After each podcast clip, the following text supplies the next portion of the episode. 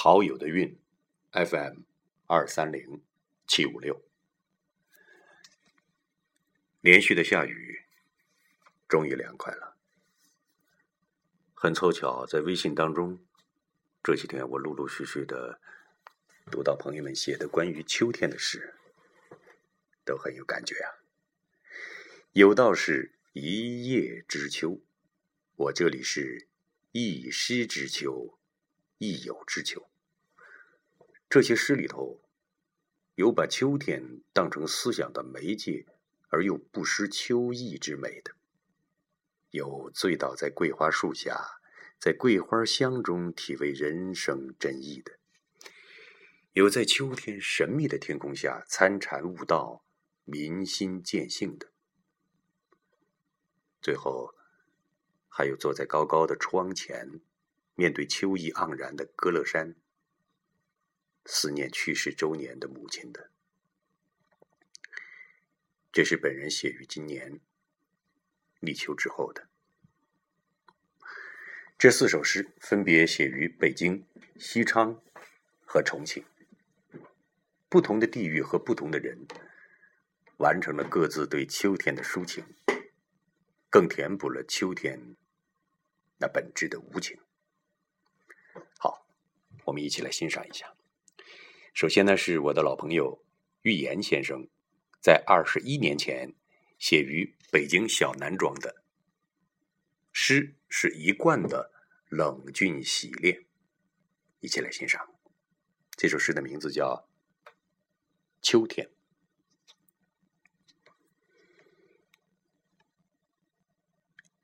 有没有体会到秋天那种与众不同的气息？那种？活到尽头，又充满生气的感觉，那种我无法说出、你感受到的东西。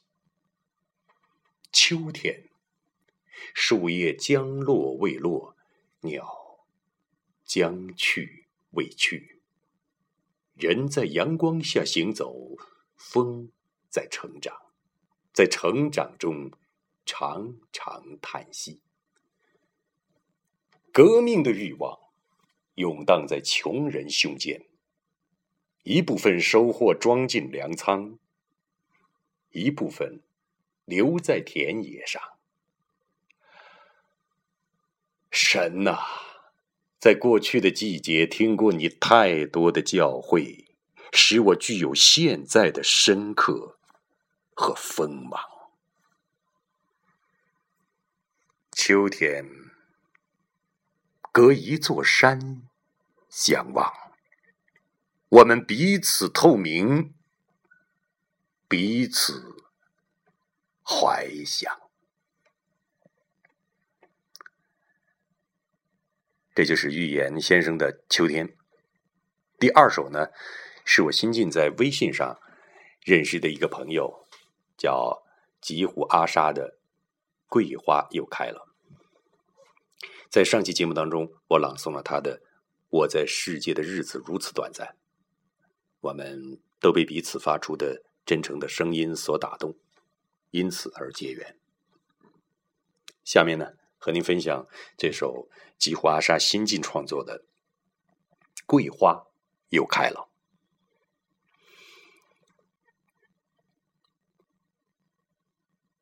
终于，夏天的热情。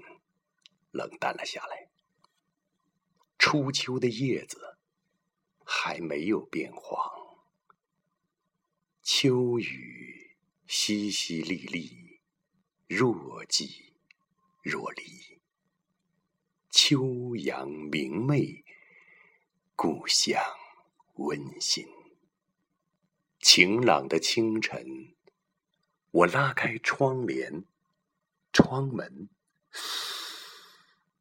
一股桂花的香气扑鼻，梁山的月桂又开了。桂花开了，毫不吝啬，也不起眼，谦和笑意，香气宜人，香的怀旧，香气羡慕永恒的真意，点缀那些被遗忘的过去。走进园子，花香四溢，秋日蝉鸣。一树的浪漫呐，桂花树的爱情，桂花的香气，使我心旷神怡。一世的芬芳，一园的清香，我真是福气。好了。第三首呢，是我的老朋友朱英先生的《秋天的味道》。除了在节目里头，我在很多其他的场合也多次朗诵他的诗，朗诵的最多的就是他的道德诗章系列。他最近的诗清澈自然，颇有禅意，有独特的美感。想来老朱颠沛半辈子，也到了收获的季节了吧？好，下面就来欣赏朱茵先生的。秋天的味道，这仿佛是秋日最好的一天。如此的神秘天空，我无所事事，只好到日坛喝酒。爱情已是多余。每个人的名字都仿佛从天空中溜走。镜子中反光的自己，就只剩一种宁静的忧伤。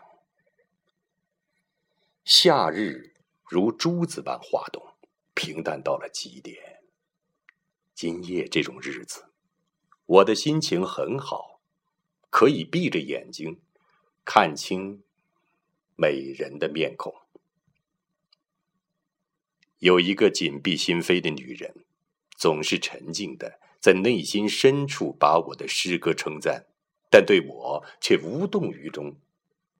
秋让我无辜，反正我又不是电子屏幕，不用表演，默默无闻。我不用问他的姓名，也不想要他做朋友。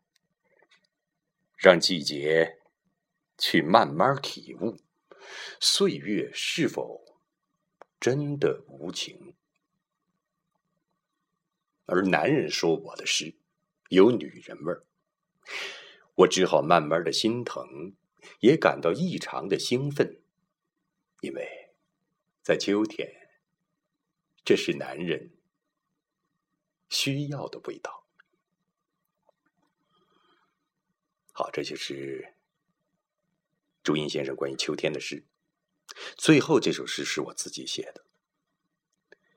立秋次日，就是母亲去世一周年，我专门赶回老家重庆，和父亲及兄弟上歌乐山去给妈妈祭扫。早晨在父母家里用完早餐，老爹去校园里办事儿，我冲了个凉，相信我，那是多么独特的凉意呀！然后我一个人立在空荡荡的窗前，写下了下面这首《立秋》。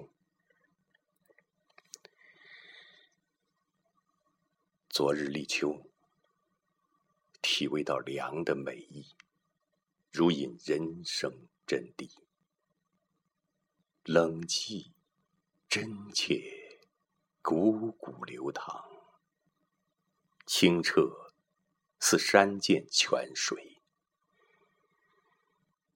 窗外是空山，家中已空无一人，满目皆翠。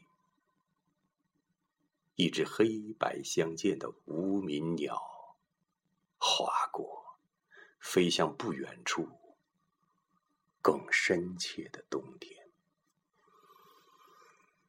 皮肤尚有火热的记忆，掩不住秋凉的真味。那寂寥景色多么亲切，是多么诚实的表情。看，轰轰烈烈的夏天如一个闹剧，就要过去。世界只是一件轻薄的外衣，任四季撩开又合上。昨日立秋，秋的况味就立在山头。母亲在青山之巅。望着我，什么也不说。